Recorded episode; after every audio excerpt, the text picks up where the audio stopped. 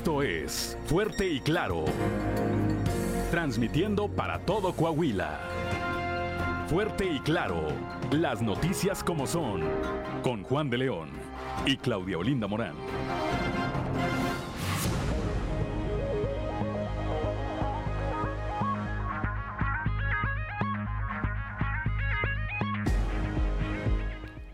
Son las 6 de la mañana, 6 de la mañana con 3 minutos de este viernes. ¿Es viernes que 6?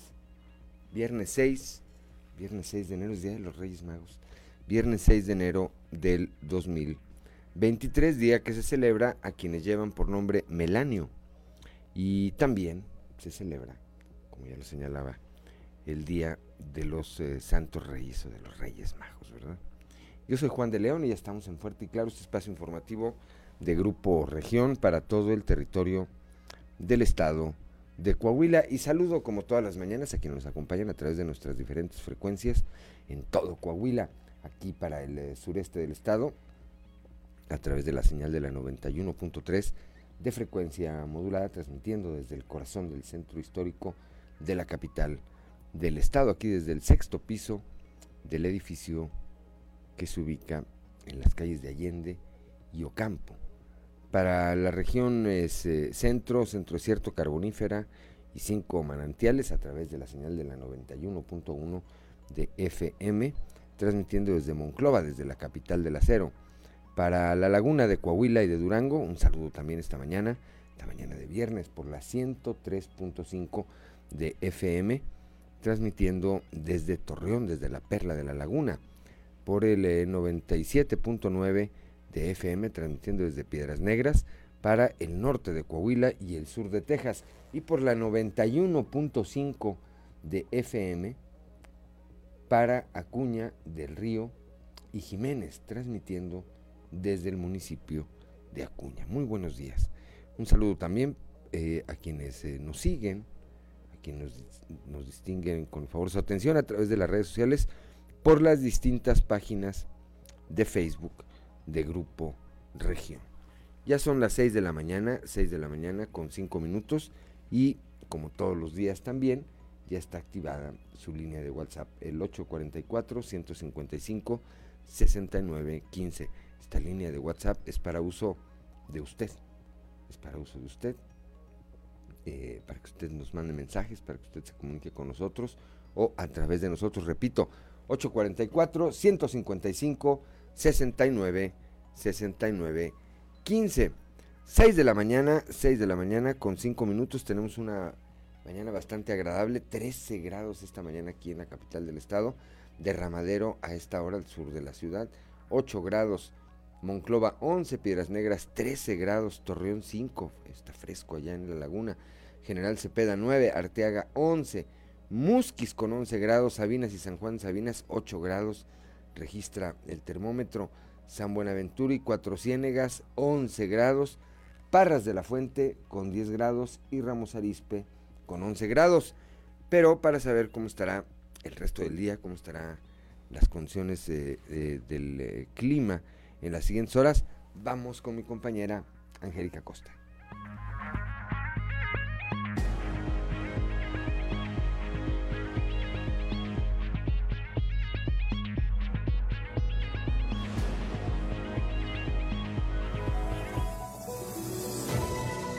Pronóstico del tiempo con Angélica Acosta.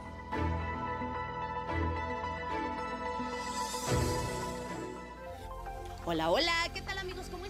Buenos días, qué gusto me da saludarlo. Feliz y maravilloso viernes, feliz y maravilloso inicio de fin de semana. Vámonos con los detalles del clima. En Saltillo se espera una temperatura máxima de 24 grados, mínima de 12 para el día de hoy. Durante el día soleado, rico, cálido, agradable, aprovecha bastante su día por la noche. Un cielo totalmente claro. La posibilidad de precipitación 0% ahí para Saltillo. Muy bien, vámonos ahora hasta Monclova, temperatura súper cálida, máxima de 28 grados, mínima de 11. Durante el día un cielo claro, soleadito, muy cálido, va a estar muy agradable y por la noche un cielo totalmente claro. Posibilidad de lluvia nula, no llueve ahí en Monclova, perfecto. En Torreón, temperatura súper caliente, máxima de 31 grados, mínima de 11. Durante el día soleado, muy cálido, muy agradable. Por la noche un cielo totalmente claro y bueno, la posibilidad de precipitación 0%. Cuando las temperaturas son muy cálidas, recuerde mantenerse bien hidratado. Vámonos hasta Piedras Negras, máxima de 28 grados, mínima de 12. Durante el día principalmente soleado, va muy cálido, por supuesto, bastante solecito y por la noche áreas de nubosidad. La posibilidad de precipitación se incrementa un poco a 3%. Eso es ahí para Piedras Negras en Ciudad Acuña. Máxima de 26 grados, mínima de 12. Durante el día, mucho sol, muy cálido, muy agradable, un cielo totalmente claro. Por la noche, algo de nubosidad, con una mínima de 12 grados centígrados y bueno, la posibilidad de precipitación 4%. Ahí está para Ciudad Acuña. En Monterrey, Nuevo León, temperatura agradable, máxima de 26 grados, mínima de 12 durante el día. Un cielo principalmente soleado, muy agradable, va a estar cálido. Por la noche, un cielo totalmente claro y de igual manera la probabilidad de precipitación continúa muy baja, 1%. Amigos, ahí están los detalles del clima. Que tenga usted un feliz y maravilloso fin de semana. Cuídese mucho y el lunes de nueva cuenta la previsión meteorológica.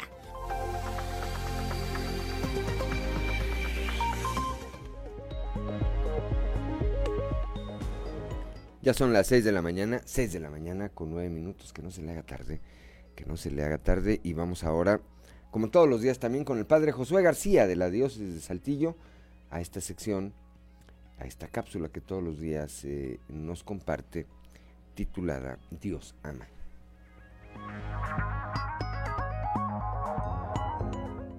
Diócesis de Saltillo, presbítero Josué García. Dios ama.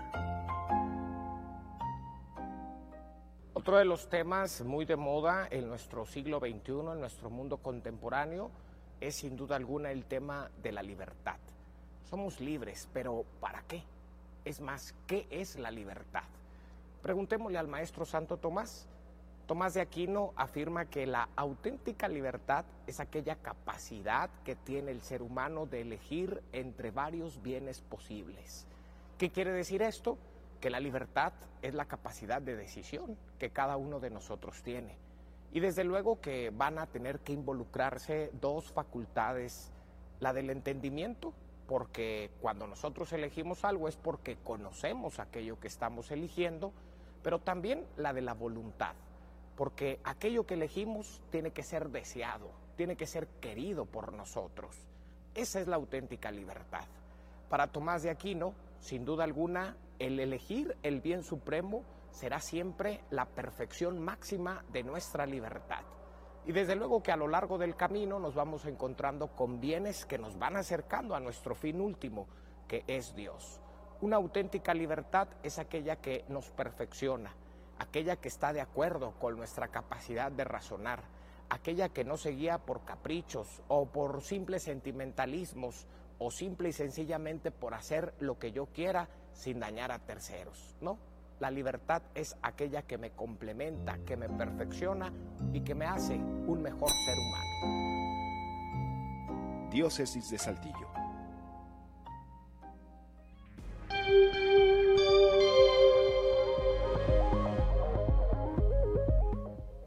Son las 6 de la mañana, 6 de la mañana con 11 minutos. Gracias al padre Josué García que como todos los días nos obsequia esta cápsula esta cápsula para la reflexión, Dios, Dios ama. Y ahora también, como todos los días, vamos, si usted nos escucha a través de la frecuencia modulada, lo invitamos a que vaya a nuestras redes sociales y nos siga con esta sección titulada Sucedió en los videos más virales.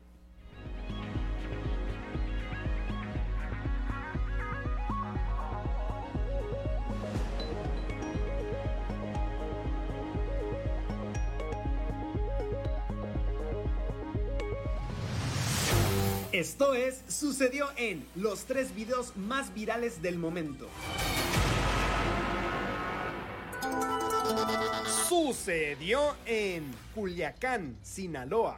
El día de ayer, la capital amaneció en llamas tras el operativo realizado por la Secretaría de la Defensa Nacional para capturar a Ovidio Guzmán, hijo del Chapo. Decenas de videos circularon a través de redes sociales mostrando el caos que se vivió en la ciudad, revelando escenas casi apocalípticas. Durante las primeras horas del día, un ciudadano captó desde la azotea de su casa el momento en que un helicóptero del ejército disparó contra civiles armados. Las imágenes hablan por sí solas y parecen haber sido extraídas de una guerra en Medio Oriente. Otro impactante video muestra a decenas de pasajeros de un avión refugiándose en el suelo ya que los delincuentes dispararon contra la aeronave cuando ésta se disponía a volar a la Ciudad de México.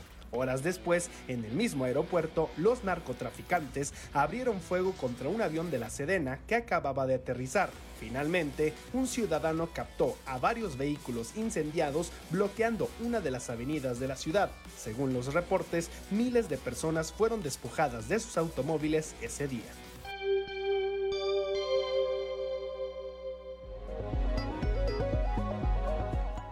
Son las 6 de la mañana, 6 de la mañana con 13 minutos. Vamos rápidamente a la portada del día de hoy de nuestro periódico eh, Capital, que en su nota principal destaca esta información de la que vamos a hablar más adelante.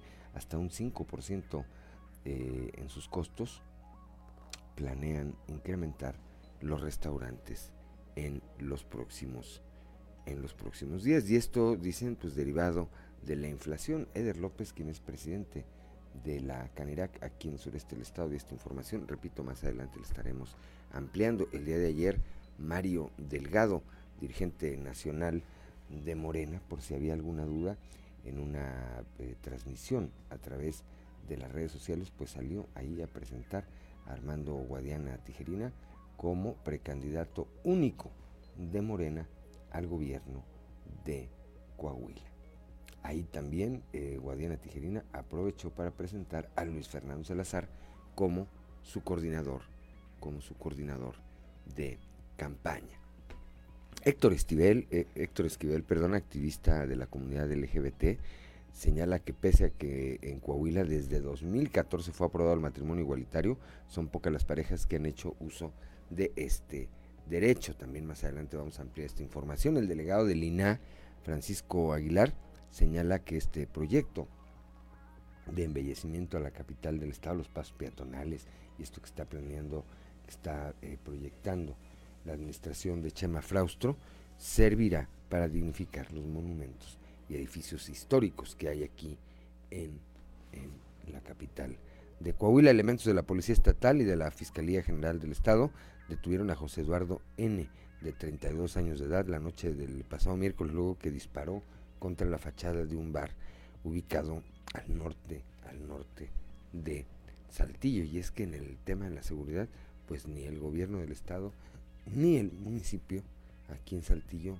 dan ni un paso atrás.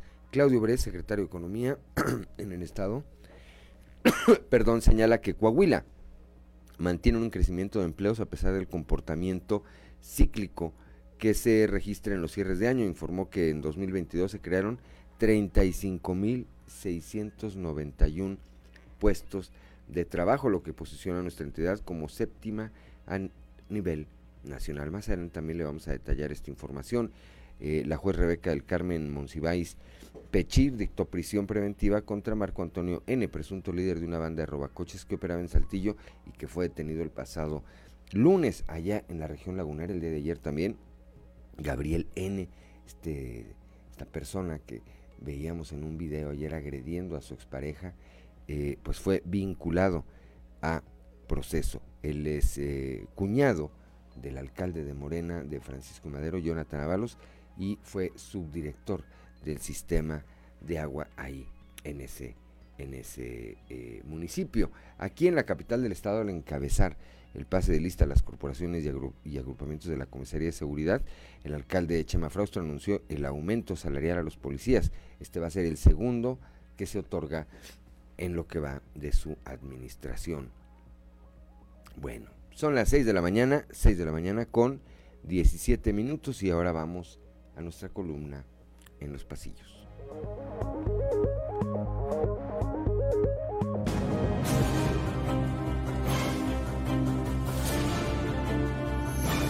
Y en el cartón de hoy, protesta, que nos muestra Yamile Motanus, quien trae un cartel que dice, yo no respaldo a ningún candidato, pero que gane Mejía. Y nos comenta, yo solo quiero que se respeten los estatutos que se nos ocurren.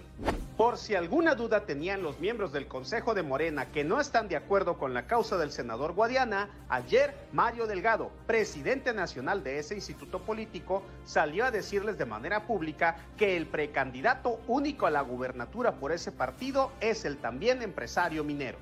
Al tiempo, el propio Guadiana aprovechó para reiterar que será el expanista Luis Fernando Salazar su coordinador de campaña. ¡Llegamos! Por el cuartel de enfrente, la que celebró sesión fue la Comisión de Procesos Internos del PRI estatal que preside el pocholo Melchor Sánchez de la Fuente, con lo que el tricolor demuestra una vez más que al margen de lo que pase en otros partidos, ellos siguen trabajando con miras a obtener el triunfo en la elección del próximo 4 de junio. También sobre elecciones, pero en la iniciativa privada, el próximo 16 de enero está programada la correspondiente a la presidencia de Canacintra, Coahuila Sureste, y todo estaría listo para que el actual dirigente Eduardo Garza busque la reelección. Todo apunta a que Tony Domínguez dejó atrás sus intenciones de buscar revancha, y es que sus aliados en la 4T no corrieron con mejor suerte que él. A Tatiana Cloutier la mandaron a su casa y a quien lo llevó con ella lo dejaron en su mismo cargo y no en la ruta de gobernar Coahuila. Podré no tener cerebro, caballeros, pero tengo una idea. Buenos comentarios recibió el gesto de sensibilidad del alcalde Chema Fraustro luego de negociar con la empresa que opera el sistema de parquímetros del centro de Saltillo que dejaran espacios libres de cobro para docentes y trabajadores.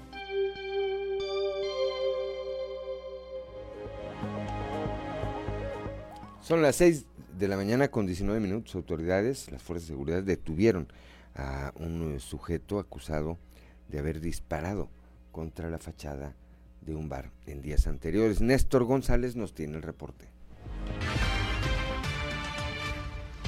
Elementos de la Policía del Estado y la Fiscalía General del Estado lograron detener a un sujeto identificado como José Eduardo N., de 32 años de edad, la noche del miércoles, luego de que éste realizara disparos con arma de fuego a la fachada del bar La Favorita, ubicado en el Boulevard Rufino Tamayo de la colonia Alpes Norte. El reporte fue atendido por la Comisión de Seguridad Pública, que de inmediato se coordinó con las instancias de seguridad estatal para la captura del sujeto. Fuentes de la Secretaría de Seguridad Pública del Estado señalaron que el detenido habría hecho los disparos por una disputa personal y que al ser detenido, el sujeto estaba aparentemente bajo los influjos de alguna droga, además de que tenía en posesión dosis de estupefacientes, por lo que fue consignado para que responda por los delitos que le resulten. Para Grupo Región, Néstor González. Gracias a Néstor González cuando son las 6 de la mañana, 6 de la mañana con 20 minutos.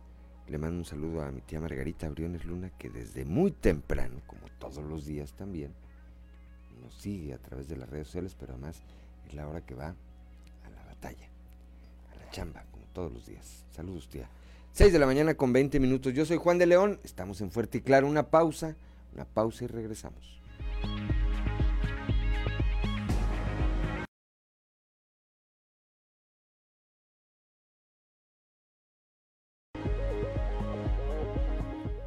Son las 6 de la mañana, 6 de la mañana con 24 minutos para que nos acompañen a través de la frecuencia modulada. Escuchamos a los hombres G y esta melodía titulada Marta tiene un marcapasos. Bueno, ya está en la línea telefónica desde la región lagunera, allá desde la Perla de la Laguna, mi compañero Víctor Barrón, quien eh, pues estuvo ayer en esta audiencia que se celebró para eh, el caso de Gabriel N., este sujeto que presentamos ayer en un video que comenzó a circular hace algunos días en las redes sociales y en donde pues claramente se ve que agrede a su expareja frente a un niño, un bebé, una bebé, no sé qué ahí en, en una cama, ahí se aprecia, y quien lo está grabando es la actual pareja de su expareja. Bueno, a todos los dejó como Santo Cristo de la capilla. Fue detenido y ayer fue vinculado a proceso. Ahí estuvo Víctor Barrón. Muy buenos días. Buenos días, Juan de León, y buenos días a toda la audiencia de Grupo Región. Así es, pues el día de ayer por la tarde, en el juzgado penal de San Pedro de las Colonias, Coahuila, se realizó la audiencia inicial, eh, donde, bueno, pues este sujeto, Gabriel N., eh, le fue dictada por el juez de control eh, la vinculación a proceso. asimismo, pues permanecerá en prisión preventiva justificada. Eh, su traslado fue hacia el Centro de Readaptación Social de Torreón, donde habrá de permanecer eh, Juan eh, durante pues el, siguiente proceso de plazo complementario de investigación de tres meses, donde bueno pues la defensa de el presunto agresor eh, pues tratará de reunir las pruebas necesarias para comprobar su inocencia. Como lo comentaba usted Juan eh, pues en este video se muestra eh, pues esas imágenes vergonzosas brutales donde pues está ejerciendo agresión física verbal contra su expareja y también contra eh, eh, pues una persona del sexo masculino quien muestra eh, quien está grabando ese video y muestra una mano ensangrentada. Así que bueno pues está esa evidencia y bueno pues se tiene que llevar a cabo el debido proceso legal así que el día de, de ayer pues se vincula a proceso recordemos que la fiscalía de Coahuila en su delegación Laguna 2 había cumplimentado una orden de aprehensión en contra de eh, Gabriel N. Eh, eh, en los últimos las últimas horas de el año 2022 donde pues se cumplimenta esta orden de aprehensión que recordemos este caso Juan amigos pues data del el 6 de noviembre de 2022 el video fue grabado en esa fecha. Posteriormente se eh, pues presenta la denuncia correspondiente y bueno, eh, eh, posteriormente este sujeto es aprendido y ya el día de ayer pues se dicta esa vinculación a proceso. Recordemos que aquí en este espacio les presentábamos también el día de ayer pues la, la opinión de, de activistas, sociedad civil, eh, que exigían pues eh, castigo ejemplar para eh, este sujeto que pues es tiene parentesco con el alcalde del el municipio de Francisco y Madero, municipio donde pues se desarrolló, ocurrió pues todo este lamentable suceso, Juan, cuñado del alcalde Jonathan Ábalos, eh, Rodríguez del municipio de Francisco y Madero. Recordemos, como se los habíamos mencionado aquí en este espacio, Gabriel N. es hermano de la esposa del el alcalde de esa localidad.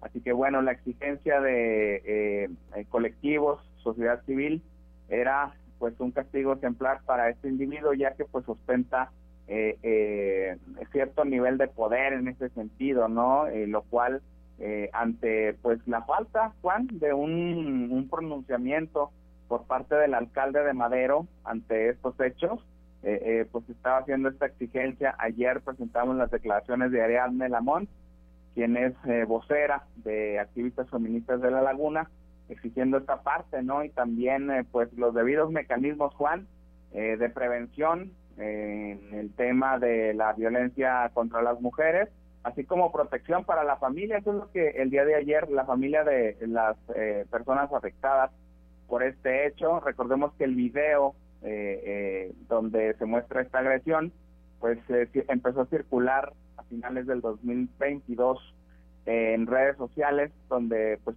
públicamente se conoció sobre este caso. Así que el día de ayer, repetimos, en audiencia inicial eh, desarrollada en el juzgado penal del municipio de San Pedro de las Colonias. Eh, eh, reiteramos, pues este caso eh, tuvo lugar en el municipio de Francisco y Madero.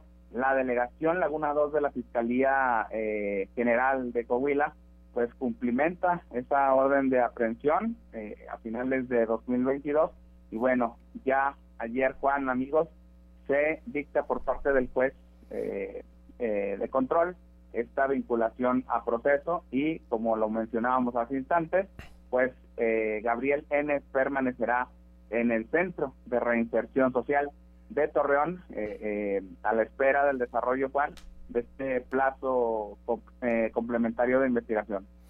Sí, ahorita que mencionabas, Víctor, el tiempo que tiene su defensa para demostrar la inocencia, pues con la evidencia que hay en ese video, híjole, bueno, o sea, lo que sea es muy buen abogado, ¿verdad? porque también los hay, pero es tan contundente, es tan clara el comportamiento eh, de esta persona. Y bueno, en el audio, que no lo transmitimos ahorita, pero sí el día de ayer les dice, si publican el video, los voy a desaparecer, dice. Un agravante más. Bueno, pues seguiremos pendientes, eh, Víctor eh, Barrón, con respecto a este caso y por supuesto, a lo que ocurra allá en la región eh, lagunera. Gracias como siempre por tu reporte. Claro que sí, licenciado. Muy buenos días y un saludo a todo Coahuila. 6 de la mañana, gracias a Víctor Barrón, siempre, siempre muy puntual en su información. Son las 6 de la mañana, 6 de la mañana con 32 minutos. Vamos aquí a la región sureste con Leslie Delgado. Cuidan el milagro de la vida. Escuchemos, escuchemos esta historia.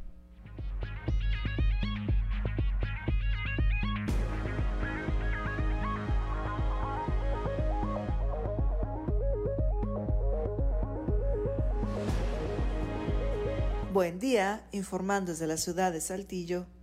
En la unidad de cuidados intensivos del Hospital General de Saltillo, un grupo integrado por más de 50 enfermeras se encarga de atender a los recién nacidos.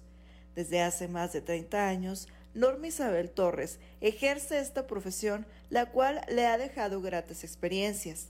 Por su parte, Carolina González dijo sentirse contenta por su labor, ya que han presenciado varios milagros. A continuación, escucharemos la información. Mire, estamos en un área de cuidados intensivos. Aquí recibimos los bebés que tienen problemitas al nacer. Pueden ser este, de cuidados intermedios, como es esta área que acaban de ver, o puede ser de terapia intensiva, donde los bebés requieren de cuidados más sofisticados. Este, pues es muy bonito ser enfermera porque podemos apoyar a los bebés, tanto a los bebés como a los papás moralmente, estar pasando por esas situaciones difíciles. Incluso lo podemos este, tomar como propios a veces, que no debemos, ¿verdad? Pero a veces sí sentimos el dolor también como, como ellos. Y pasamos este, etapas difíciles. Y es muy bonito ya ver a un bebé que pasó por por pasos muy difíciles y todo y, verlo salir ya muy bien con su mamá. A mí me gusta mucho mi profesión, amo mucho mi profesión, el servir a la gente, el ayudar a pacientes tan pequeños como ellos, porque aquí, bueno, yo creo que en todas las áreas hospitalarias, pero aquí de verdad hemos visto milagros súper grandes, bebés que de plano ya están desahuciados, que han logrado irse a casa. Y aunque nosotros no estuvimos directamente en la pandemia con personas adultas, también nos tocaron casos de bebé COVID que nos tocó cubrir pues algunos de nuestros compañeros y a mí también. Pues muchas felicidades a todos mis compañeros eh, por el día de mañana que va a ser día del de, enfermero y la enfermera, que sigamos conservando la actitud de servicio, de humanidad y que pues más que nada eso, valoremos la vida de las personas que están en nuestras manos y brindemos un servicio de calidad porque se lo merecen todos, no importa la clase social.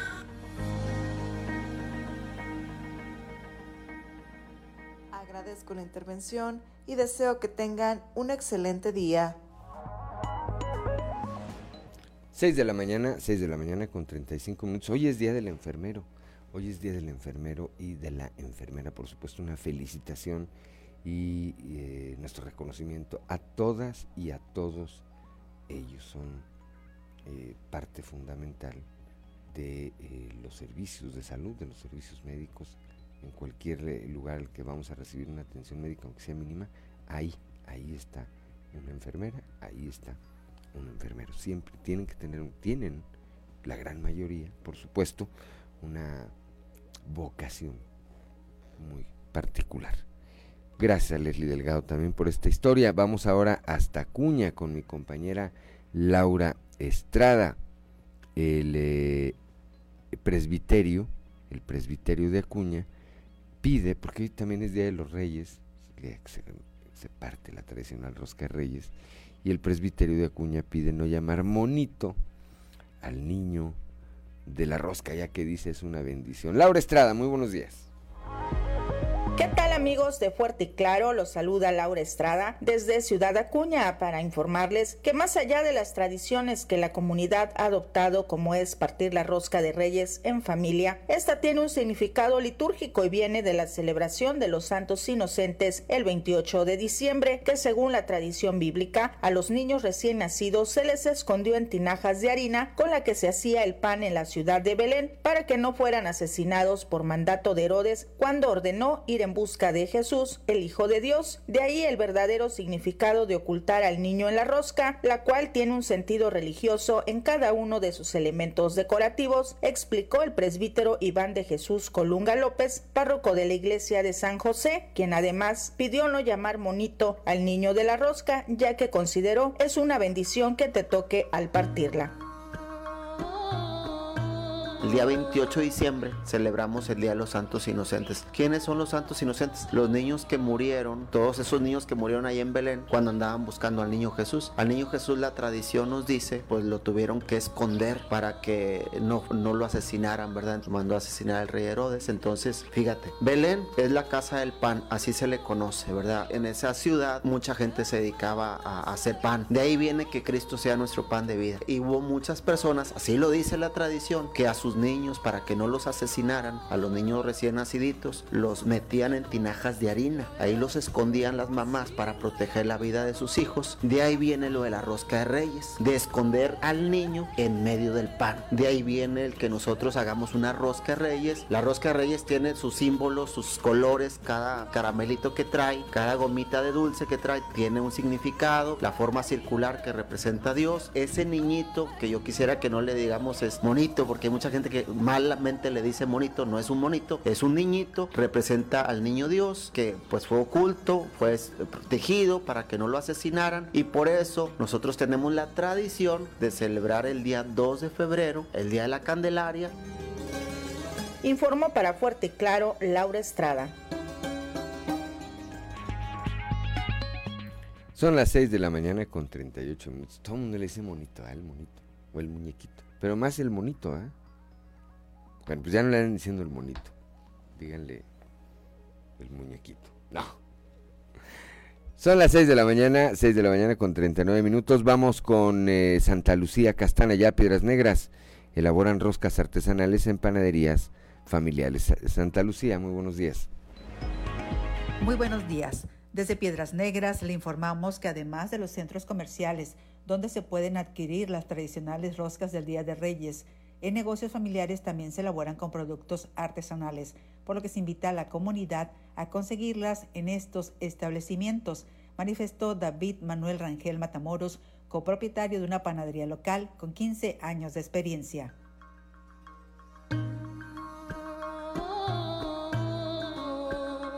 Tenemos como 14, 15 años haciendo la rosca, o sea, la tradicional rosca de reyes. Y pues cada año la gente nos apoya y pues avanzamos en más y más, va, subiendo la producción gracias pues al apoyo que nos da la gente. ¿Cuántos elaboran? Pues estamos elaborando entre 1.500 y 2.000 rostros, porque cada año va subiendo. Empezamos con 100, luego 200 y así sucesivamente. Ahorita estamos haciendo entre 2.500 y 2.000 rostros. Gracias a Dios. ¿Es sobre pedido? Es sobre pedido y la gente que, solicite puede venir y puede, aquí hay una asistencia para también para complacer a la gente, a nuestros clientes y pues de maquilladoras que nos hacen pedidos. ¿Y qué precios son las rosas? Ahorita estamos checando eso porque se, como, como se dice, pues subió toda la mercancía y es lo que andamos checando para darle un precio justo a la gente para que pues cuente con su rosa de reyes para la tradición que sobra el día 6. Informó para Fuerte y Claro Santa Lucía Castán. Son las 6 de la mañana, 6 de la mañana con 41 minutos. Yo soy Juan de León. Estamos en Fuerte y Claro. Una pausa, una pausa y regresamos. Seis minutos para quienes eh, nos siguen a través de la frecuencia modulada. Escuchamos. Si es este el ataque de las chicas, cocodrilos, dice, con los hombres G. Con los hombres G. Bueno, música música que nunca, que nunca pasa de moda. Vamos con mi compañero Néstor González, que ayer platicó con el delegado del Instituto Nacional de Antropología e Historia en Coahuila, con don Francisco Aguilar, y quien señala que la construcción, que este paseo capital, este, esta serie de acciones que lleva a cabo el gobierno municipal aquí en la capital del estado, para embellecer el centro histórico, eh, dice el delegado de Lina que van a servir para dignificar los monumentos y edificios históricos de aquí, del centro de Saltillo. Néstor González, muy buenos días.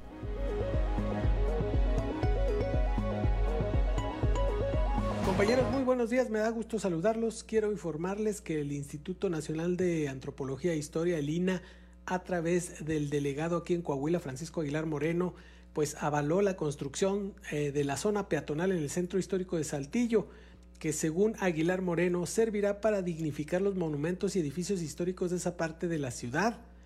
Él manifestó respecto a este proyecto denominado Paseo Capital que eh, es un proyecto muy atractivo que beneficiará al primer cuadro de la ciudad, ya que dignificará los edificios y los monumentos de toda esta zona de la ciudad de Saltillo. Vamos a escuchar lo que dijo Francisco Aguilar Moreno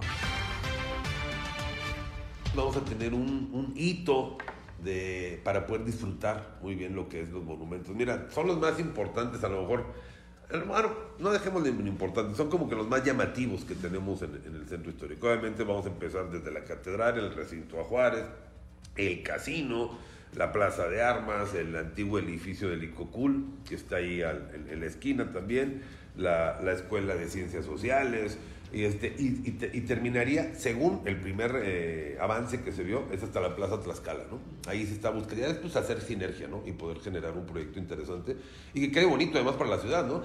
Yo les pongo un antecedente. En los noventas, Saltillo estaba dentro de los 10 centros históricos más bellos del país. Por otra parte, dijo que se está trabajando en inyectarle recursos al recinto de Juárez, un edificio histórico de más de 250 años de antigüedad al que no se le ha invertido lo necesario para darle el mantenimiento. Regresamos con ustedes, muy buenos días. Son las 6 de la mañana, 6 de la mañana con 49 minutos. Vamos ahora hasta Cuña con Ricardo Ramírez Guevara. El módulo de licencias reduce su tiempo de atención gracias al uso de las nuevas tecnologías. Ricardo, muy buenos días.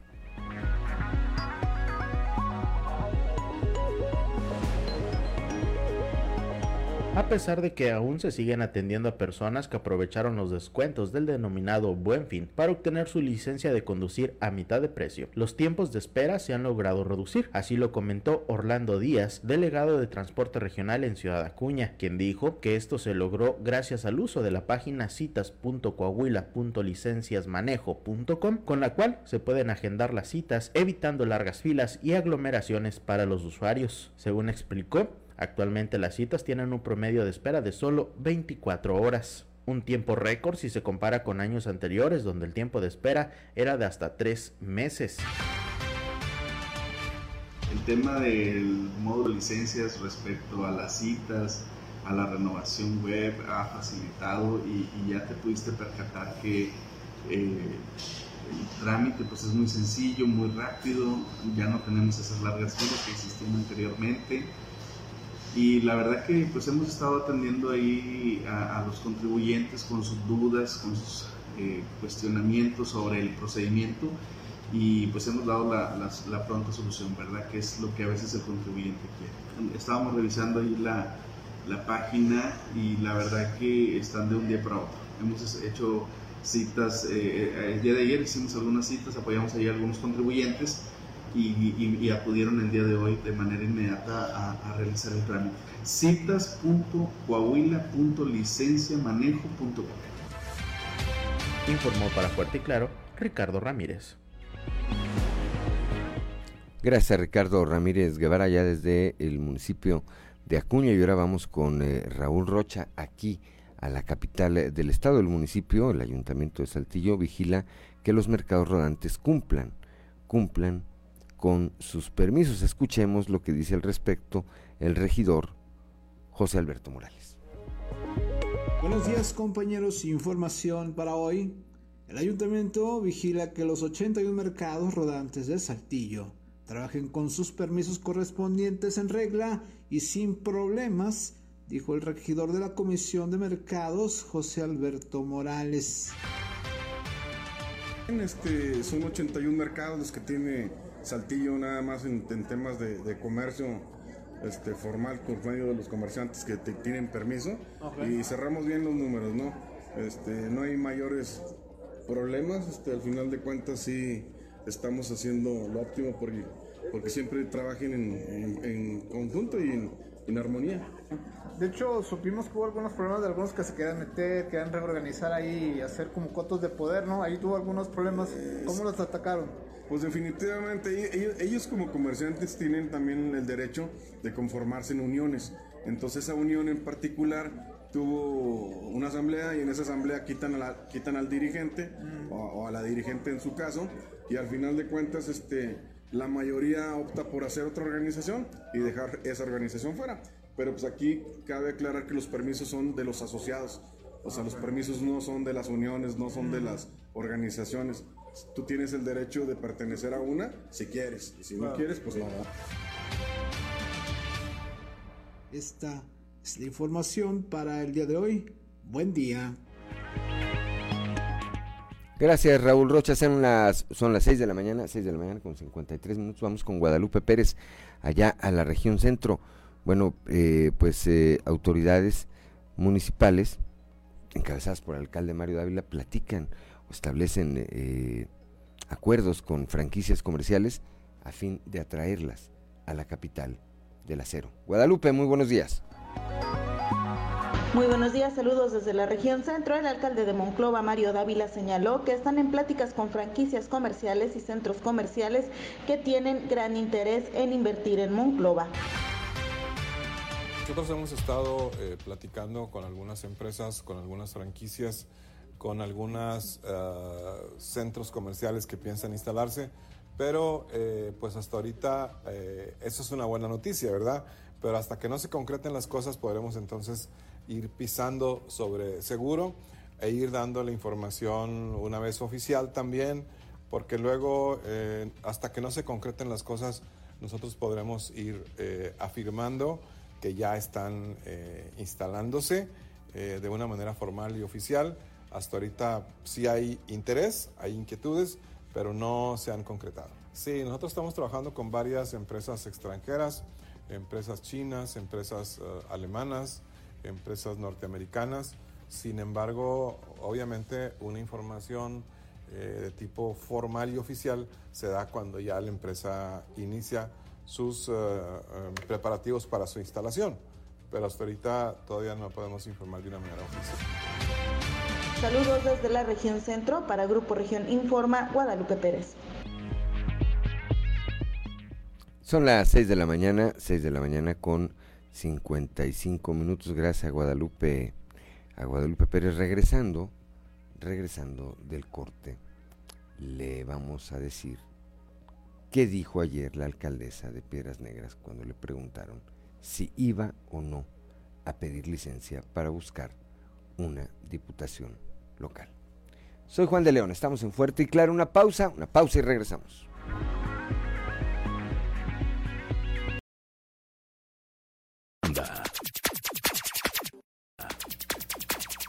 Con la llegada del año nuevo, también se dio inicio al proceso electoral de Coahuila.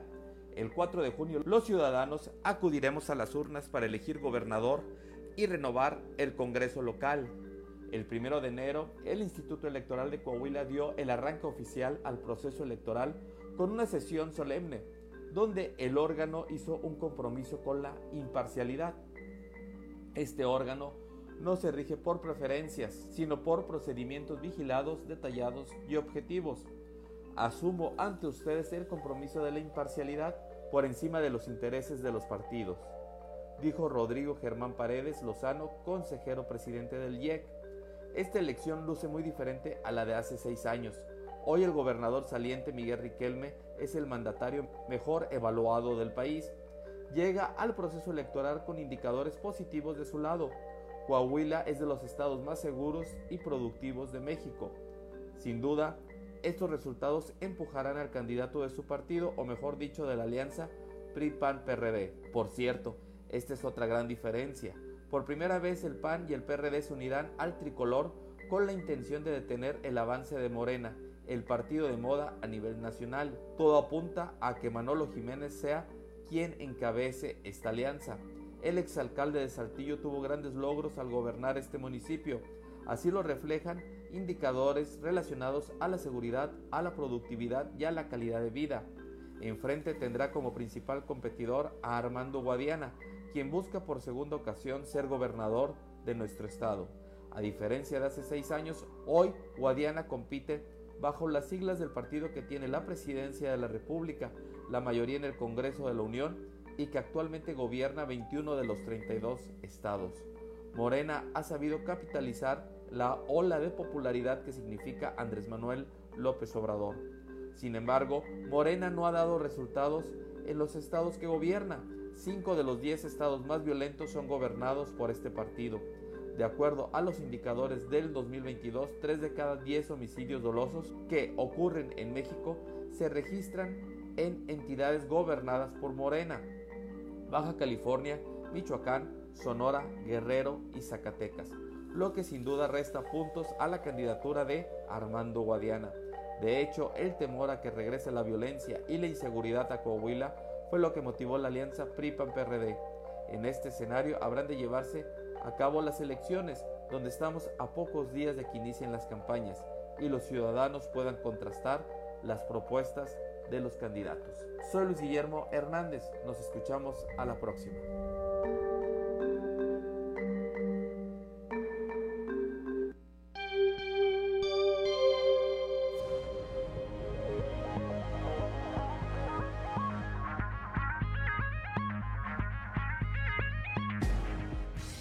Resumen Estadio con Noé Santoyo.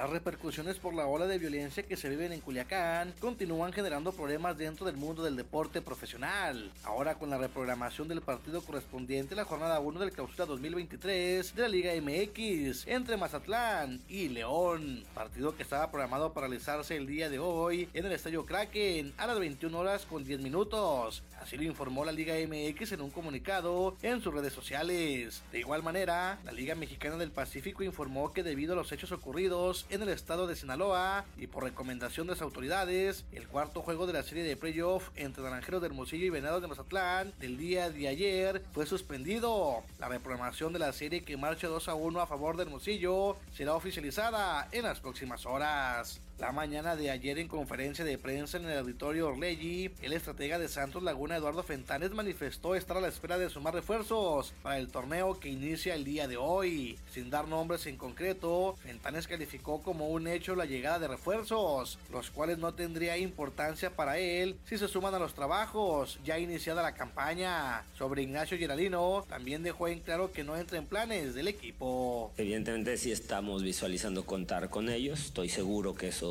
sucederá.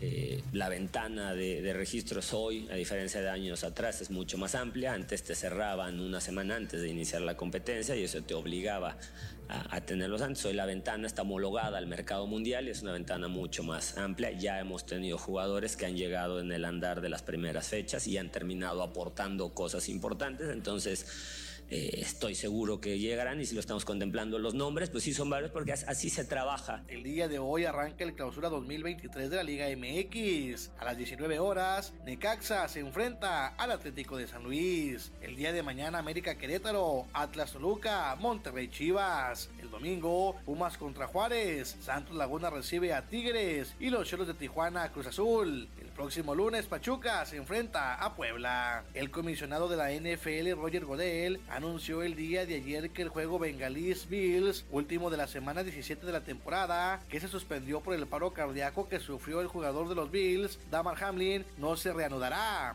con la cancelación del partido que los bengalíes ganaban 7-3, cuando faltaban poco menos de 6 minutos del primer cuarto, afectará la lucha por la cima de la conferencia que ocupaban los jefes de Kansas City y a la que también aspiraban los Bills y los bengalíes. Los jefes son primeros de la conferencia americana con 13 ganados y 3 perdidos, le siguen los Bills con marca de 12-3 y los bengalíes con 11-4, estos dos últimos con ese partido menos. El día de hoy los equipos de la NFL tendrán una reunión para determinar si por estas circunstancias el juego por el título de la conferencia americana que se juega en la casa del equipo que termina como número uno se realiza en un terreno neutral, entre otros aspectos que determinarán las posiciones de esos tres equipos. Resumen Estadio con Noé Santoyo.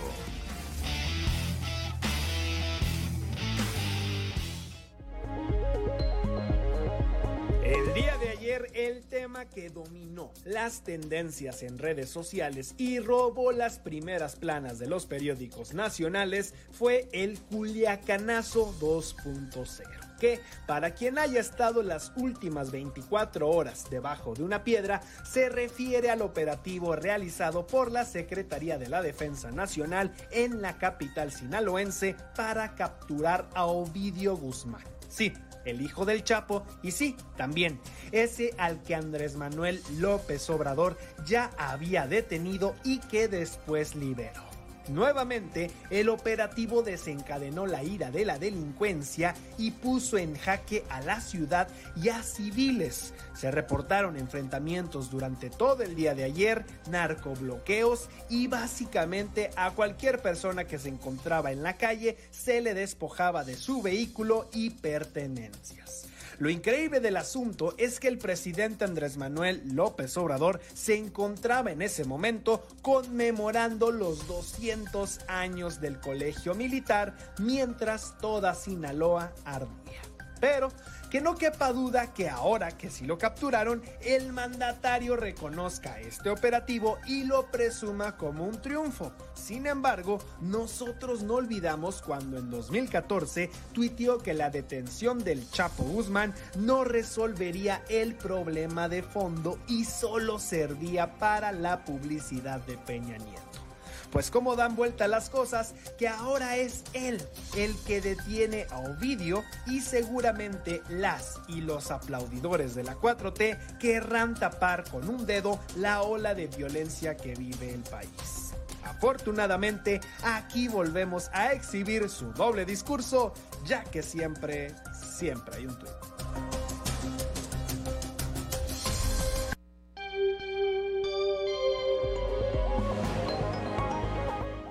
Ya son las 7 de la mañana, 7 de la mañana con eh, 10 minutos. 7 de la mañana con 10 minutos. Continuamos con información. Un apunte rápidamente. Terrible lo que se está viviendo allá en eh, Sinaloa después de la detención de eh, este presunto, este probable delincuente que había sido capturado ya y luego liberado. El eh, descontrol que hay en este estado llevó a obligar, eh, llevó ayer a las autoridades a decretar una suspensión total de actividades educativas y de actividades en las diferentes dependencias de gobierno. Bueno, así las cosas. 7 de la mañana, 7 de la mañana con 10 minutos, la alcaldesa de Piedras Negras, Norma Treviño, dice que no dejará la alcaldía para buscar una diputación local. Muy buenos días. Como rumores calificó la alcaldesa Norma Treviño Galindo las afirmaciones en algunos círculos sociales que dejaría la presidencia municipal para buscar así una candidatura para ocupar un curul en el Congreso del Estado. Afirmó, mi compromiso es Piedras Negras, no me voy como candidata a la Diputación, a mí me eligieron para administrar esta frontera y lo haré hasta el final. Así lo dio a conocer. He escuchado algunos, algunos comentarios y les agradezco mucho que, piensen este, y que me vean como una opción para estar en el, Congreso, pues es, un honor para mí que, que, que se me tome en cuenta pero definitivamente, definitivamente no me voy para eh, diputada local, para, bueno, candidata, no, de ninguna manera, con mucho respeto, y, pero más que nada es el respeto a la ciudadanía que hice un compromiso directamente con todos los ciudadanos, con las familias y con mi familia. Hice el compromiso de estar aquí esta, estos tres años, claro, con el favor de Dios, para, para hacer este esta trabajo y esta labor por, por Piedras Negras. Eh, yo amo Piedras Negras, quiero, quiero lo mejor para, para nuestra ciudad y para las familias. Definitivamente son rumores. Yo me quedo como presidenta municipal porque así, así lo votó el pueblo. Para Fuerte y Claro, desde Piedras Negras, Norma Ramírez. Ya son las 7 de la mañana, 7 de la mañana con 12, con 12 minutos. Bueno, pues ahí está ya eh, planteado el punto de vista de la alcaldesa de Piedras Negras, quien dice, pues no me voy. Y es que efectivamente, pues muchos rumores, no solamente en torno a ella, sino a muchos otros funcionarios, se han eh, escuchado en los últimos días en el preámbulo de que ya, pues eh, los que sí van a buscar un eh, otro cargo de elección popular dejen el que tienen en este momento. En el caso de los diputados, bueno, pues que manifiesten abiertamente quienes estarían buscando reelegirse y, y demás. Bueno, pero ahí está el planteamiento de Norma, de Norma Treviño. Son las 7 de la mañana, 7 de la mañana con 13 minutos. Usted eh, aquí en la capital del estado es a, afecto acudir eventualmente o de manera continua a algún restaurante, pues prepare su bolsillo. Podría haber aumentos de hasta el 5% en los costos de esta industria.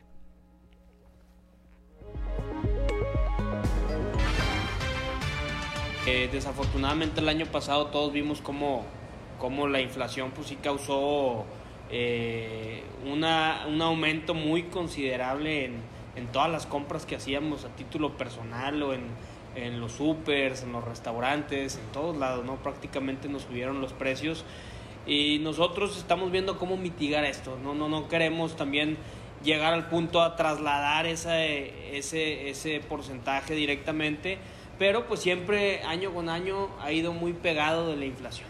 Estamos hablando de que podría subir los, eh, podremos ver en incrementos de, los, de las cartas un 5%, yo creo más o menos.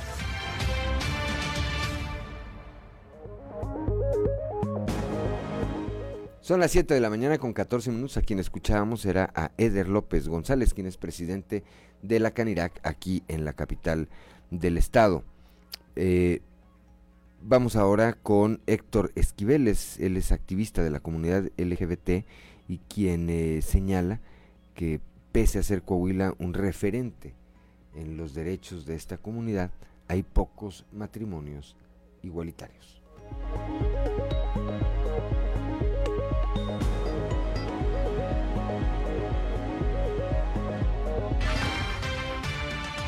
Pues desde el 2007, 2014 se han dado grandes cambios en, el tema de los derechos eh, humanos que tiene que ver con los derechos de la población LGBT. La figura, justamente como tú lo mencionas, de que ahora modifiquen algunos códigos del registro civil, pues favorece que ahora las poblaciones tanto puedan tener cambios de identidad, algunas personas transgénero, pero que también puedan tener este, los matrimonios igualitarios como hoy ya están aprobados en todo el país. Eso es muy bueno porque pues obviamente existe esta figura que está ahí para quienes viven en una pareja, ¿verdad? Que hay relaciones que duran mucho muchísimos años, sin embargo nunca se atreven a dar este paso porque no había en algunos estados pues esta forma, ¿verdad? De, de tenerlo de manera legal. Y fíjate que es muy triste porque inclusive aquí me tocó conocer varias este, parejas que estuvieron por años, hicieron juntos bienes, fallece una persona y la familia pues le quita todo porque pues no eran amigos, no existía ninguna relación legal. Esta figura da este derecho a que como una pareja inclusive puedas tener una pensión ante el Seguro Social porque es un matrimonio. Eh, yo aplaudo esto que se da, pero desafortunadamente los números pues son reales. Son muy pocas parejas que deciden formalizar legal un matrimonio de poblaciones LGBT y digo en Acuña he sabido de pocos, te puedo decir que no más de 15 yo creo que sí han, sí han formalizado una relación.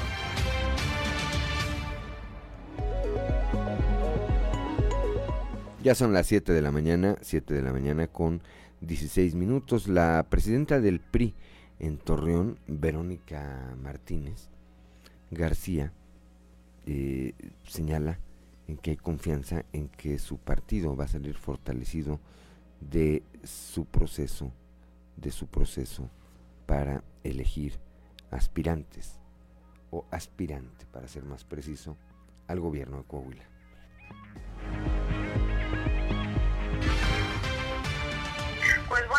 Publicamos en los comités municipales en todo el estado, no solamente en Torreón, sino en todos los municipios de Coahuila, la convocatoria para quienes quieran participar en nuestro proceso interno eh, de, candidato o candidata a gobernador en el estado de Coahuila.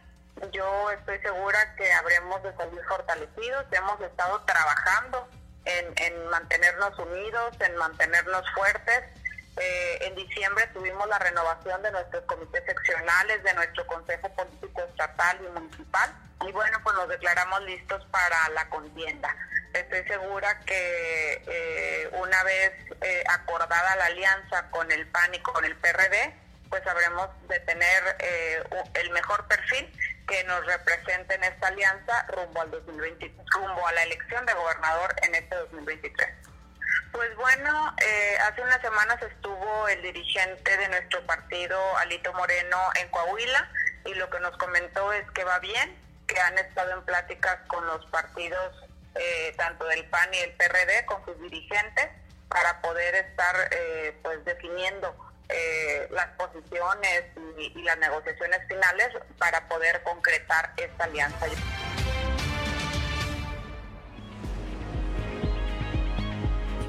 Son las 7 de la mañana, 7 de la mañana con 18 minutos. La oficina de convenciones y visitantes aquí en la región sureste del estado, en voz de su director Raúl Rodarte, señala que eh, pues van a continuar este 2023 trabajando para atraer eventos a esta región.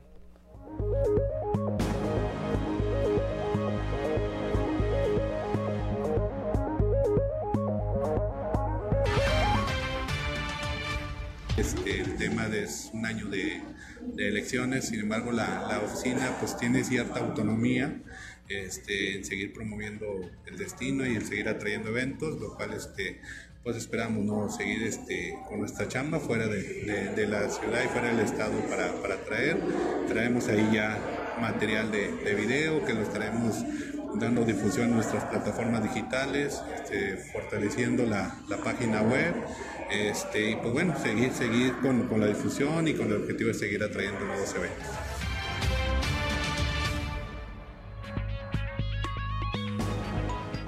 Ya son las 7 de la mañana, 7 de la mañana con 19 minutos. Bueno, pues aumenta la demanda de la tradicional rosca de reyes. Escuchemos el eh, testimonio de Erika Corpus. Erika Corpus, quien es empleada de una panadería aquí en la capital del estado.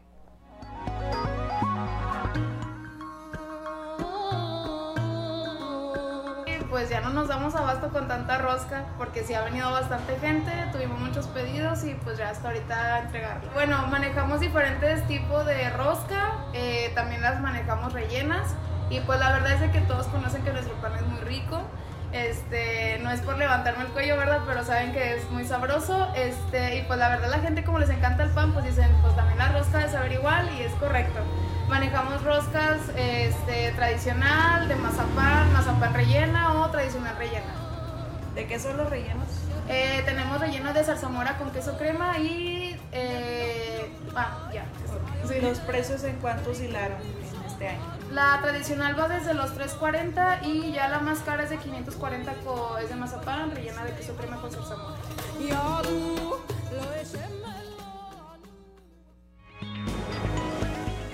Ya son las 7 de la mañana, 7 de la mañana con 21 minutos esta mañana de eh, viernes, ya viernes 6 de enero del 2023. Repito, una felicitación a todas y a todos los enfermeros en eh, su día.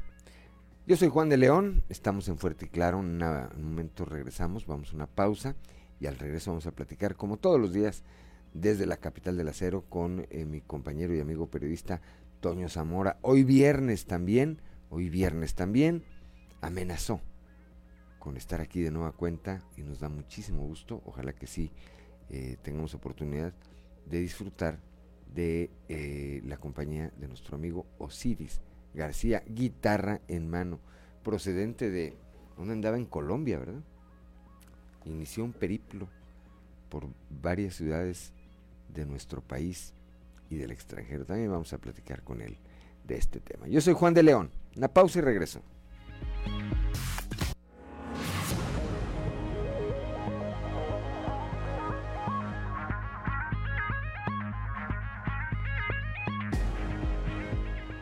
Son las 7 de la mañana, 7 de la mañana con 26 minutos desde la capital del acero, como todos los días, mi compañero y amigo periodista Antonio Zamora. Toño, muy buenos días. Buenos días, Juan. Buenos días a las personas que nos sintonizan a esta hora. Aguas con los monitos, mi Juan. Con los monitos que, que, dice el, el dice el, eh, un sacerdote allá en Acuña que no les digamos monitos, que son bendiciones, Toño. Son bendiciones, ok. Entonces, ah, entonces, bienvenida a las bendiciones, pues. Así es. ¿Cómo estamos, mi Toño? Bien, bien.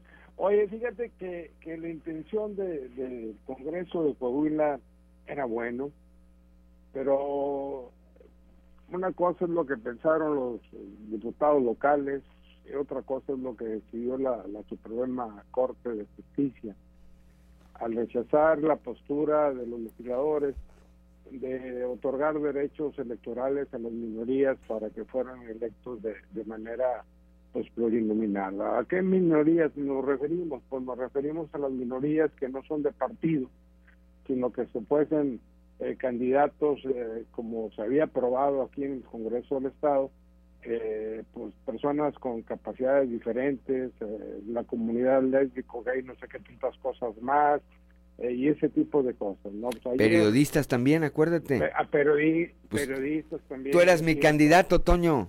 Sí, yo, yo, sé, Juan, yo sé, gracias. Nomás que somos de distritos diferentes. este, oye, Aquí el tema es, sí, interesante todo este rollo. Es una pena que eh, en cinco minutos se despacharon los, los, los, magistrados eh, la decisión. El primero que habló, no recuerdo el nombre, la verdad, no acuerdo de Saldívar nada más, pero el primero que habló fue el que habló muy bien de que esto debe de ser, y luego habló un segundo magistrado, dijo, pues yo no creo que, que no se debe aprobar por esto, porque le falta esto, esto, esto y esto, lo otro. Y luego el presidente de la Corte, Saldívar, también dio su opinión en ese sentido.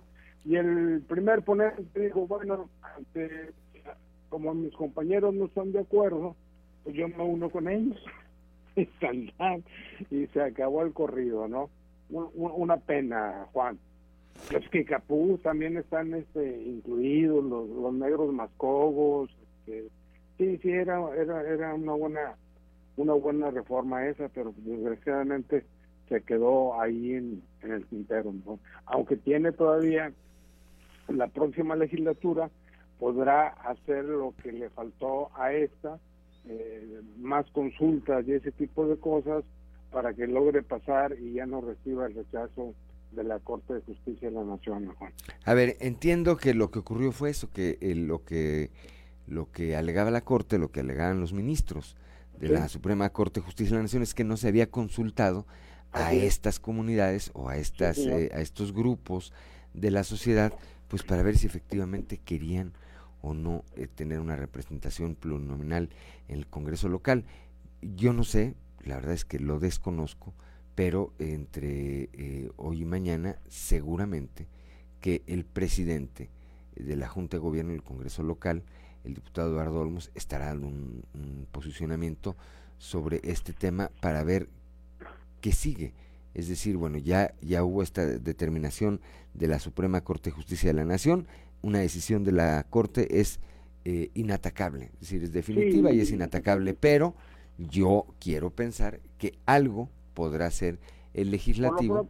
Por lo, pronto, Juan, yo creo que la, la elección de, de, este año para elegir diputados locales se va como la de hace tres años.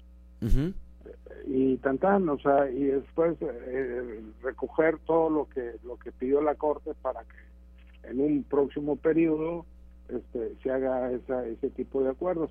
Aunque tengo mis dudas de que vaya a ser la actual legislatura, ¿no? Pero quién sabe. Bueno, pues eh, en algunas columnas políticas ya veía yo que le estaban queriendo cargar la mano a Ricardo López Campos, que puede estar dentro del ámbito de su competencia, lo que ocurrió, pero pues no era el único, ¿verdad? No nada más él está ahí en el Congreso. varios, no, yo creo que pues todos a final de cuentas eh, son cosas que, que suceden y, siempre cuando cuando hay cosas malas eh, le, echan la culpa pues a, nada más a uno. Sí, dicen que la dicen que la derrota no tiene padres, ¿verdad? Sí, pero la pero la victoria todos. No, pues ese es de todos.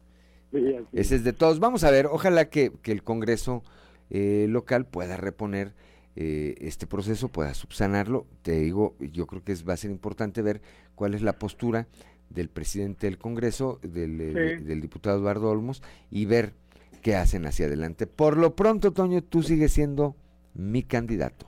Gracias, Juan. Este, sé que cuento, con, que cuento con tu apoyo, aunque seamos de distritos diferentes. Así es. Pásala bien, Toño. luego. Excelente viernes. Son las 7 de la mañana, 7 de la mañana con, pues ya con eh, 32 minutos. Continuamos con la eh, información. Eh, aumenta, bueno, vamos, antes de eso, antes de eso, vamos a comentarle que en el marco de la celebración del Día de la Enfermera en México, el eh, gobierno del estado, a través de la Secretaría de Salud en Coahuila, destacó la invaluable labor que el personal de enfermería realiza dentro del sector salud de la entidad, principalmente en la estrategia que el gobierno de Coahuila ha impulsado desde el inicio de la presente administración para brindar atención profesional y de calidad al paciente, especialmente ante la pandemia por el COVID-19. El gobernador Miguel Riquelme apuntó que el equipo de enfermería ha recibido capacitación especializada para la realización de cirugías de mínima invasión, así como han participado activamente en la certificación de las unidades de salud dentro del modelo de seguridad del paciente. Las y los enfermeros de Coahuila, dijo el gobernador, son pieza fundamental de nuestros hospitales para que las familias coahuilenses reciban servicios de salud de calidad y fomenten la prevención.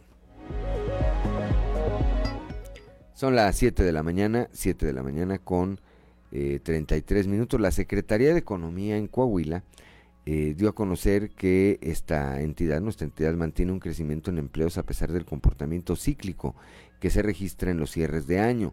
La dependencia informó que en 2022 se crearon 35.691 puestos de trabajo, cifra que posicionó a la entidad en el séptimo lugar a nivel nacional.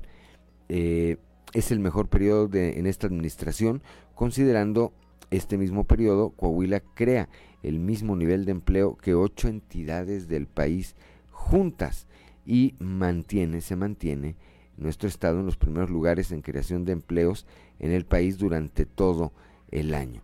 Durante, bueno, se han creado 44.478 empleos por encima de los perdidos durante la pandemia sanitaria. El mes de diciembre de cada año, eh, pues es eh, tradicional que eh, se cierren o se, haya recortes de personal. En Coahuila se registró un decremento de 16.362 empleos respecto al mes anterior. Sin embargo, a nivel nacional fueron 345.705 los empleos que se perdieron. Son las 7 de la mañana con 34 minutos aquí en la capital del estado al encabezar el pase de lista de las corporaciones y agrupamientos de la Comisaría de Seguridad y Protección Ciudadana. El alcalde Chema Fraustro anunció un nuevo aumento salarial a los policías, el segundo que se otorga durante su administración. Chema Fraustro destacó que si Saltillo es una de las ciudades más seguras de México, es gracias al trabajo que han hecho eh, o que ha llevado a cabo su policía en coordinación con las fuerzas del Estado, el Ejército Mexicano y la Guardia Nacional. En Saltillo la gente no solo se siente segura, sino que está segura. Hay que seguir trabajando de la misma manera, unidos en comunicación y coordinación para seguir brindando tranquilidad a las familias saltillenses, dijo el alcalde. Son las 7 de la mañana, 7 de la mañana con eh, 35 minutos.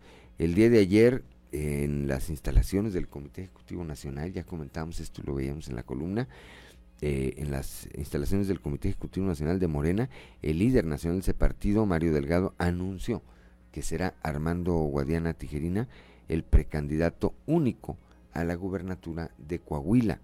Durante este evento, además, se ratificó al lagunero Luis Fernando Salazar como coordinador general de la campaña de la campaña de Guadiana. Mario Delgado aseguró que todo está listo para iniciar la actividad electoral luego de que pues se dio ya por iniciado de, eh, de manera oficial el proceso electoral aquí en esta entidad. Son las 7 de la mañana, 7 de la mañana con 36 minutos en Acuña y con el propósito de efectuar acciones de prevención y atención oportuna del delito, así como evitar la comercialización de artículos de procedencia ilícita, se llevó a cabo la firma de un convenio de colaboración entre la Fiscalía General del Estado y la Cámara Nacional de Comercio. Escuchemos lo que dijo al respecto el fiscal general del Estado, el doctor Gerardo Márquez Guevara.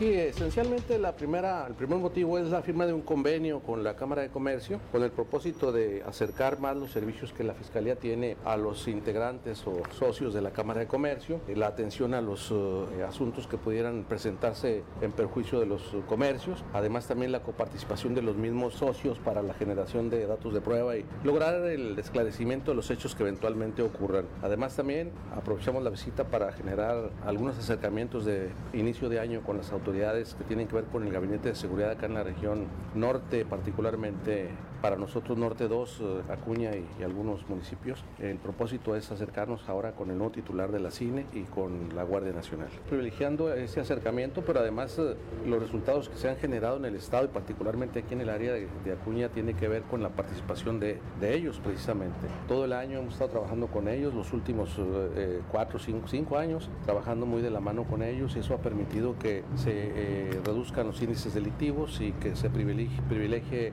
la generación de empleos y el, el comercio en sí.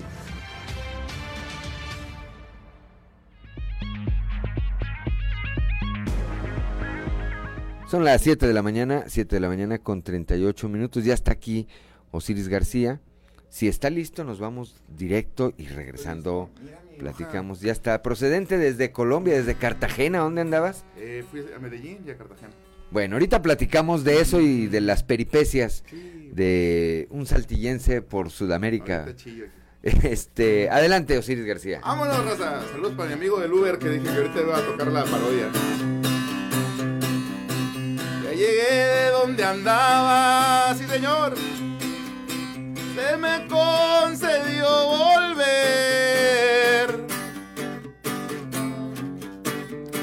Algunos se afiguraban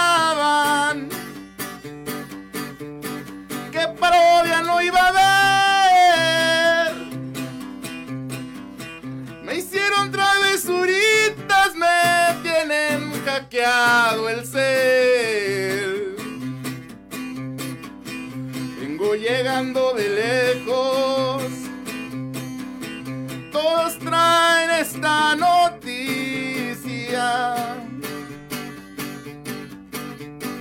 Es que se pasó de lanza haga justicia. Porque el cel de la muchacha perdía. Se lo aventó a la neverita. Estrellita del oriente. Que a los tres reyes los guiabas. Tira paro al presidente pa' que no vuelva a regarla. Culiacán está caliente desde ayer en la mañana. Sí, señor. No nos hagamos tontejos. Saludos a Catón. Fue por Biden que venía. Pusieron en la balanza es su cabeza o la mía. Él aterriza en el AIFA y le pagan con regalía. Ya llegué de donde andaba, crean que no, se me concedió volver.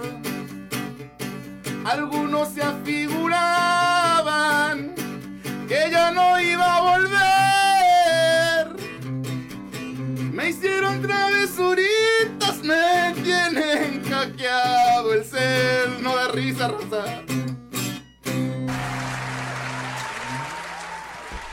Siete de la mañana, 7 de la mañana con 41 minutos. Él es Osiris García, nuestro amigo, nuestro amigo y compañero aquí en Grupo Región. Vamos rápidamente a una pausa.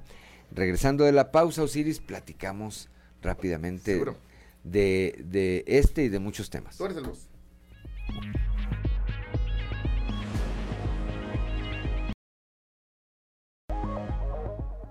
Son las 7 de la mañana, 7 de la mañana con 46 minutos. A ver, en un minuto y medio, mi querido Osiris García, Sí. ¿dónde andabas? Un día veía yo que andabas en la Ciudad de México y otro día andabas en eh, Bogotá y otro día no sé en dónde. Fuimos, eh, estuve, sí fue una gira larga. Ajá. Me siento como Gloria Trevi. Como cantante, no, ¿verdad? no, toco madera. Eh, eh, estuvimos unas semanas, o cinco días en la Ciudad de México conociendo lugares que no, que no había visitado. Impresionante la Ciudad de Sí, México, no, ¿verdad? es una belleza. Ya me quiero vivir para allá, la verdad. Sí. Eh, muchos, muchísimos museos, fuimos a visitar. eh, por cierto, si tengo oportunidad de ir a la Ciudad de México, vaya al museo eh, que patrocina o que es parte de la fundación de Carlos Slim, que se llama Soumaya. Soumaya, como Hay se una- llamaba su, sí. su señora esposa, ¿verdad? Hay una colección de obras de arte que es digna de los mejores eh, de los mejores museos de Europa, sin, Sí. sin dudar o dudas. Hay Renault, hay, hay, hay, este, Van Gogh, hay Monet, originales ahí, es una cosa espantosa. La Ciudad de México tiene ese encanto. Si a ti te gusta la comida, hay para comer de todo. Sí. Si te gusta la fiesta, Sí. también hay para la fiesta. Si te gusta el arte, hay para el arte. Si te gusta eh, lo que te guste, hay en la Las- Ciudad de las México. quesadillas sin queso también. Las que, eh, ándale. Eh, y, y después de ahí nos fuimos a la ciudad de Medellín, estuvimos por allá unos días, hubo una experiencia loquísima que entré a, a- a tatuarme este, a un estudio de tatuajes y resultó que el que me, me terminó tatuando es uno de los vocalistas de un grupo de, de- de metal más representativos de Colombia y de. América Latina que se llama Masacre, el señor Alex Ocaña, este, O- Oquendo, perdón, Alex Oquendo. Oquendo, eh, que, es- que formó parte de la banda eh, eh, Equimosis junto con Juanes, y, o sea, una historia así Sí, medio es loca. un personaje. Sí, totalmente. Me conectó con un locutor que yo conozco hace mucho tiempo, una radioestación que escucho de Colombia que se llama Radioactiva. Le habló, hablé con él directamente por teléfono. Estuvimos en Medellín unos días este, y de ahí nos fuimos a Cartagena, que ya es una ciudad pues, ya con playa. Y, y ya estuvimos los últimos días del año Navidad, pasamos en la Ciudad de México y Año Nuevo lo pasamos en, en Cartagena. Fue la última, el último periplo, como dices tú. Periplo, sí. Muy bien. Bueno, pues bienvenido. Te, te, te actualizo. Aquí el candidato de Morena sigue siendo, bueno, al parecer sigue siendo Armando Guadiana. Pero todo el criterio que traía Miguel. Armando Guadiana. No, ¿En serio? Armando Guadiana. todos los espectaculares. No, Armando Guadiana. ¿Pero quién nos va a pagar? Arma- es que le- Armando le, Guadiana. le estoy haciendo como Mario Sí, Delgado. sí. Me quiero creer Mario Sí, Delgado. sí, poco. sí. Oiga, esto, no, Pero, Armando sí. Guadiana. Sí, pero, pero Ricardo y... y- No, Armando Guadiana. Pero, y- Armando Guadiana. Pero Xavier. No, Armando Guadiana. Chamir, ay, Chamir, a ver, ¿qué estará pasando con Chamir? Deja tú qué estará pasando con él. ¿Qué estará pasando ¿Qué estará por pe- su cabeza? Pensando. Diciendo, bueno, Es que luego la risa es la que cala. Luego, ¿por qué me andan hackeando, verdad? Sí, ¿verdad? Pero es que yo soy muy risueño. a ver, lo cierto es que todavía ayer, que yo ya estabas aquí en, en, eh, nuestra entidad, te habrá tocado ver, salió Mario Delgado a decir por enésima vez que no va a haber otro método ni otro proceso para elegir a su precandidato y posteriormente candidato a gobernador en ¿Qué- Coahuila. Fue el de las encuestas. ¿Qué necesidad? ah, bueno, hasta donde entiendo no lo hizo por los medios oficiales, lo hizo por su cuenta, por su cuenta de, de redes sociales. Así es, a través de Eh, las redes no lo hizo sociales. a través de las, de las redes sociales o del, del medio de comunicación que representa el partido. Pero ¿qué necesidad tiene de estar aclarando después de tanto tiempo que siempre sí iba a ser el candidato que dijeron como que me iba a ser? Eh, pues, ¿quién- ¿Quién anda moviendo el agua? Pues? Esa es una buena ¿Quién pregunta porque es el agua? Muy difícil de contestar, o no es tan difícil de contestar. El día de hoy, eh, nuestro periódico Capital trae una caricatura de nuestro eh, caricaturista estrella, que es buenísima, porque viene Yamil Matanos, la presidenta del, del Consejo Morena, diciendo, nosotros es una cuestión imparcial, pero queremos que gane Mejía. ¿verdad?". y, si se, y, y lo único que queremos es que se respeten los estatutos que se nos ocurren, porque aquí se les ocurren estatutos, cada quien, yo creo que tienen diferentes estatutos, porque Mario Delgado habla de unos y Yamil Matanos habla de otros, Sí, que dicen exactamente lo contrario. ¿verdad? A lo mejor tendrían que partir de ahí, ponerse de acuerdo. Como, como, como en la película La Ley de Herodes, como Marguitas que anda Ujú. escribiendo su propia Ándale, constitución, aquel- ¿verdad? sí, aquel hacía su propia constitución, le quitaba hojas y le ponía hojas, ¿verdad? según según le, le, le convenía para poder gobernar ahí muy bien en San Pedro de los Aguaros. Sí, sí. Eh, sí, me imagino que está pasando acá también, ¿no? Andan reescribiendo sus propios estatutos a conveniencia. ¿Qué va a pasar? Quién sabe, hoy entiendo que hoy podría ser cuando el PRI dé a conocer los resultados de su encuesta. De preferencia también, ¿no? Está Sí. anunciando Rigo que posiblemente por estos días ya los... Bueno, ya los resultados ya los Podría ser hoy, podría ser hoy, y me parece que a partir de ahí van a venir, van a ocurrir cosas en el PRI. A ver, Jerico Abramo había dicho hace algunas semanas que si él no aparecía en el primer lugar, él no iba a una competencia interna y se sumaba a quien apareciera en primer lugar. Román Alberto Cepeda en las últimas semanas ya no dijo ni fu ni fa, como que ah, reitero siempre, y ese fue un discurso que mantuvo siempre, su lealtad al proyecto de Miguel Riquelme, del primer priista. Vamos a ver qué dice tras este el resultado de esta encuesta y cómo procesa el PRI la candidatura, la candidatura al gobierno de Coahuila por, por, pues, por ese partido.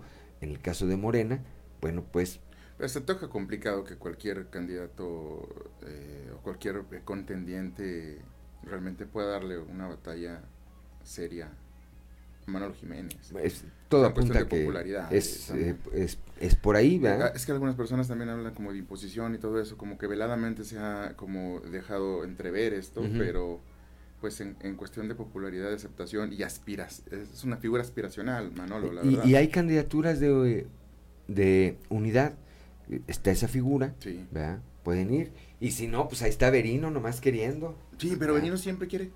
Benino- Está bien, bueno, el- decía el exgobernador eh, Ah, Martínez que el que respira, aspira. aspira, En uno de esos descuidos termina siendo Berino nuestro próximo gobernador, vos. Bueno, a lo mejor en esta no, si el pero candidato fuera Memo, a lo mejor en esta no, pero en la otra.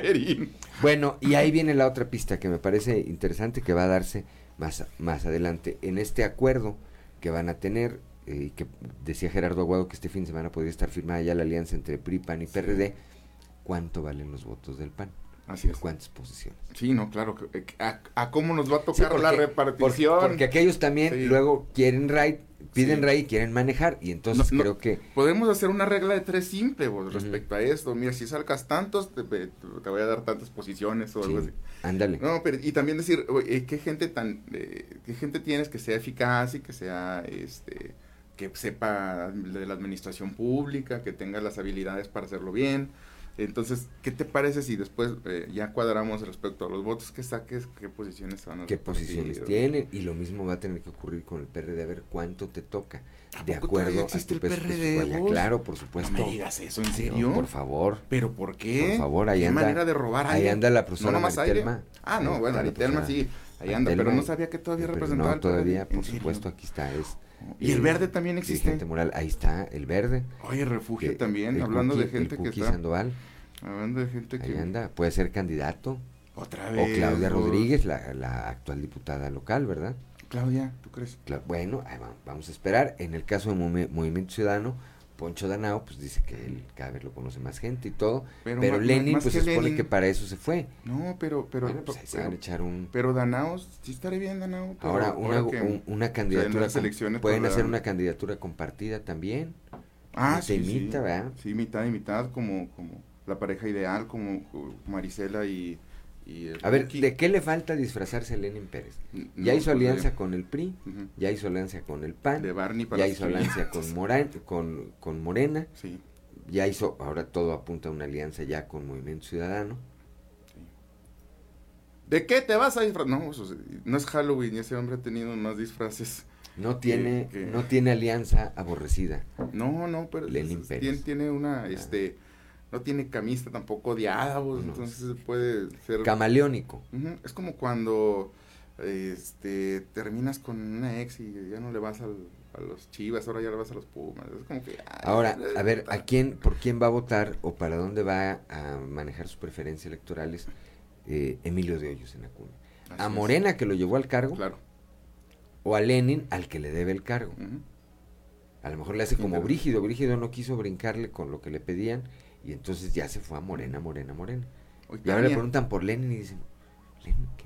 Tania Flores también, es decir, desconociendo al final un liderazgo como tal, porque pues el partido en el poder ofrece mejores, mejores dividendos. Y, y una de las cosas con las que me imagino que también el negocio es decir, yo tengo a esta gente, que es mi gente de mi confianza y están conmigo, pero a la hora de decidir, pues el presupuesto está en otro la- laredo.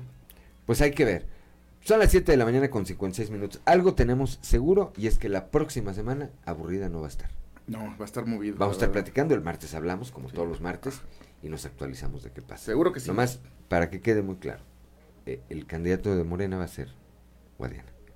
Ok, pues ya, ya, ya nos va quedando todos un poco más claro. 7 de la mañana con 57 minutos. Osiris García, gracias, qué gusto de tenerte de nueva cuenta aquí. Gracias al auditorio que día a día nos acompaña. El día de mañana a partir de las 10 de la mañana, sexto día. Y el próximo lunes a partir de las 6 y hasta las 8 de la mañana, lo espero aquí en Fuerte y Claro, un espacio informativo de Grupo Región, bajo la dirección general de David Aguillón Rosales. Yo soy Juan de León y le deseo que tenga usted un excelente, pero de verdad un excelente fin de semana.